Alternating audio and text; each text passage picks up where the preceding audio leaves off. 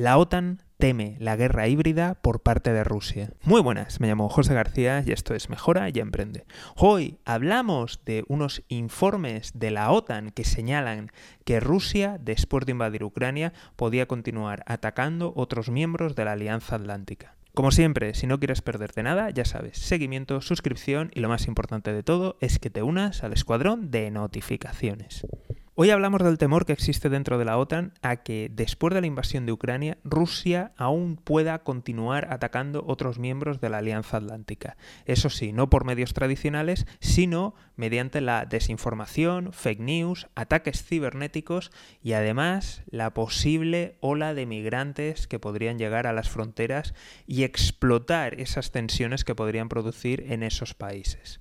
Aquí me gustaría añadir un dato y es, por ejemplo, lo que está pasando en Canadá, que de repente ha empezado a replicarse en otros países, estos convoys de, la libertad, si a lo mejor no han sido empujados de, otra forma.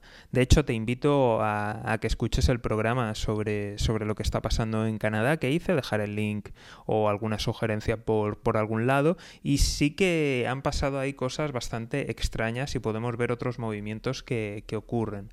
La verdad es que los miedos no son, en fin, no son extraños, ya que, por ejemplo, aquí el gobierno español hizo algún movimiento, alguna declaración y de repente hubo ataque cibernético a organizaciones eh, gubernamentales y evidentemente venían por parte de Rusia no, no se dijo quién, pero era bastante evidente. Y luego también ataques cibernéticos ha habido muy fuertes, sobre todo con, estados bálticos. Eh, han sufrido ataques bastante importantes. Veremos si realmente, primero de todo, Veremos a ver qué es lo que ocurre en Ucrania. Evidentemente, eh, la inteligencia americana ha dicho lo que ha dicho. Tiene muy mala pinta muy mala pinta. Hay cada vez más países que están recomendando la, huida de, sus nacionales del país y que están evacuando las, las embajadas. Incluso hasta Estados Unidos está, ahí digo, perdón, hasta Rusia está sacando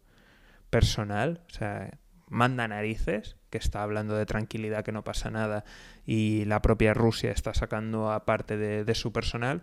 Entonces, tiene mala pinta pero eh, veremos, veremos primero si ocurre y luego qué otras cosas podrían, podrían venir. Entiendo que, que hay informes que evidentemente no son públicos por muchas razones, evidentemente tampoco por desvelar cómo lo consiguen ni por desvelar fuentes y todo esto, pero evidentemente yo creo que el miedo existe, creo que se está viendo muchos movimientos.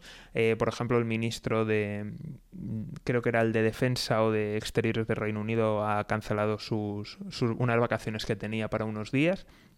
Con lo cual estamos viendo que va a haber movimientos y evidentemente el arma cibernética y sobre todo la guerra híbrida es una especialidad de Rusia y más para estas situaciones que, vienen, en las que vemos unas subidas de tipo, la inestabilidad, los precios de las materias primas, con lo cual se, se está generando un caldo de cultivo bastante interesante. Por otro lado, si realmente hay eh, al final desplazados aquí en Europa, o sea, cada vez que hay refugiados, se monta y, es así. Mucha solidaridad, libertad, no sé qué, lo que tú quieras, pero a la, hora de la verdad se paga a quien hay que pagar para intentar que, que pare eso. Entonces, miedos Primero de todo vamos a esperar a ver qué pasa, pero es normal que tengan ese tipo de miedos. Es posible, dependiendo de si vemos, por ejemplo, lo de Canadá y lo que está pasando en otros países, que a lo mejor esa guerra híbrida ya haya empezado y sea parte de, la estrategia. Entonces, bueno, miedos fundados, esperemos que va a pasar. Ojalá no pase nada, ojalá todo se tranquilice y haya una desescalada, pero como siempre estaremos muy atentos y si no quieres perderte nada, ya sabes, seguimiento, suscripción y lo más importante de todo es que te unas al escuadrón de notificaciones. Nos vemos aquí en Mejora y Emprende. Un saludo y toda la suerte del mundo.